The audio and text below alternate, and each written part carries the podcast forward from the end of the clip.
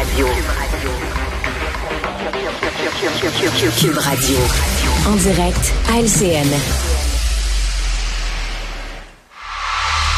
L'armée israélienne qui ordonne à un million de Palestiniens, y revient dans un instant. Je vous rappelle que vous voyez toujours ces images qui nous proviennent en direct du centre-ville de Montréal où une manifestation pro-Palestine est euh, sur le point de, débuter.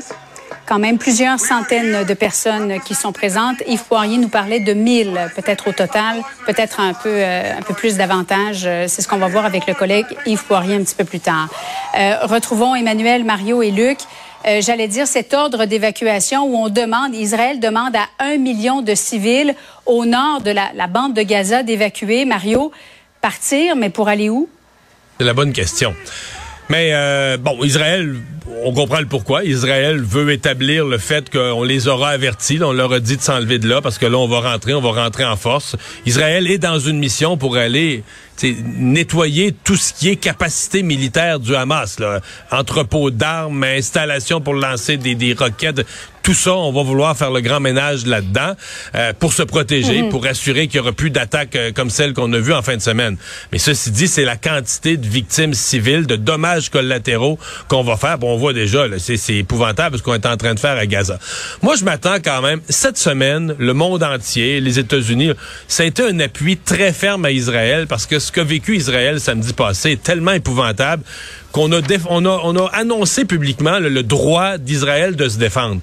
Je m'attends quand même à ce que dans la semaine qui vient, là, on commence à entendre des avertissements à Israël à ne pas exagérer, euh, à un certain respect de la, de, la, de la, vie humaine, des règles du droit international quand vient le temps de, de faire la guerre. Parce qu'on voudra, on se désolidarisera pas d'Israël, mais on va quand même vouloir encadrer euh, la façon dont les choses se déroulent, notamment pour pas créer une nouvelle génération de terroristes. Là. Oui, parce que Emmanuel, il y a un siège qui est imposé par Israël à la bande de Gaza, ce qui fait qu'on se retrouve à demander à un million de personnes sans eau, sans nourriture. Euh, Israël a coupé tous les approvisionnements en énergie, carburant, etc., à quitter leur, chez eux finalement. Et les blessés aussi, euh, est-ce qu'ils vont pouvoir être vraiment évacués? Non, je veux dire, humanitairement, c'est c'est absolument horrible. Il faut mm. le dire. Et le problème, c'est que euh, pour l'instant, Israël ne voulait pas, euh, ne veut pas mettre en place un corridor humanitaire parce qu'Israël ne veut pas que ces Palestiniens re-rentrent en Israël. Et l'autre endroit où les envoyer, c'est du côté euh, de l'Égypte. Et de toute évidence, l'Égypte n'a pas envie d'eux non plus. Et je pense que c'est c'est ça ajoute euh, au drame de ces gens-là, c'est que personne n'en veut.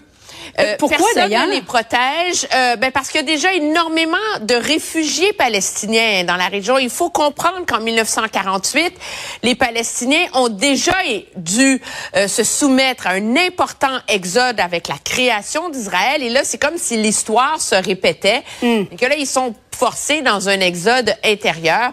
Moi, je partage l'opinion euh, de Mario que la pression va être très, très, très forte sur Israël pour trouver une solution. Mais en même temps, Israël est coincé de manière sécuritaire parce que comment enrayer le Hamas si le Hamas se sert de sa propre population comme bouclier humain, oui. sinon le Hamas est caché dans les tunnels en dessous des maisons où habitent les boucliers humains. Alors, c'est vraiment insoluble comme situation. Luc, l'issue, ce serait quoi de libération des otages? Est-ce que l'État hébreu peut vraiment négocier avec le Hamas?